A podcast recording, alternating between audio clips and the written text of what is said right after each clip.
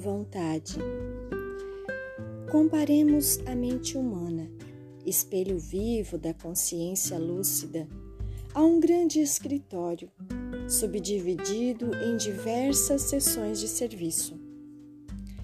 Aí possuímos o departamento do desejo, em que operam os propósitos e as aspirações, acalentando o estímulo ao trabalho. O departamento da inteligência, dilatando os patrimônios da evolução e da cultura. O departamento da imaginação, amealhando as riquezas do ideal e da sensibilidade. O departamento da memória, arquivando as súmulas da experiência, e outros ainda que definem os investimentos da alma. Acima de todos eles, porém, surge o gabinete da vontade. A vontade é a gerência esclarecida e vigilante, governando todos os setores da ação mental.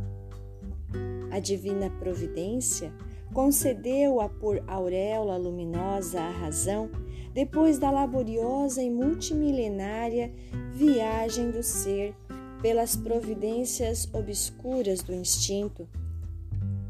Para considerar-lhe a importância, basta lembrar que ela é o leme de todos os tipos de forças incorporados ao nosso conhecimento. A eletricidade é energia dinâmica, o magnetismo é energia estática o pensamento é força eletromagnética.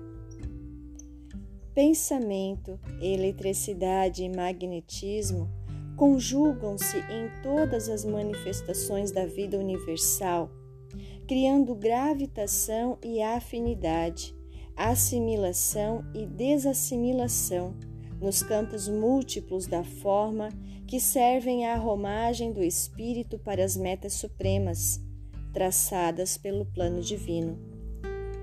A vontade, contudo, é o impacto determinante. Nela dispomos do botão poderoso que decide o movimento ou a inércia da máquina. O cérebro é o dínamo que produz a energia mental, segundo a capacidade de reflexão que lhe é própria. No entanto, na vontade temos o controle que a dirige nesse ou naquele rumo, estabelecendo causas que comandam os problemas do destino. Sem ela, o desejo pode comprar ao engano aflitos séculos de reparação e sofrimento. A inteligência pode aprisionar-se na enxovia da criminalidade.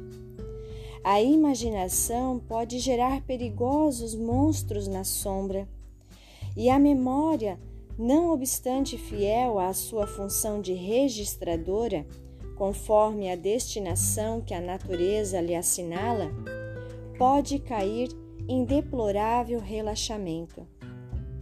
Só a vontade é suficientemente forte para sustentar a harmonia do espírito.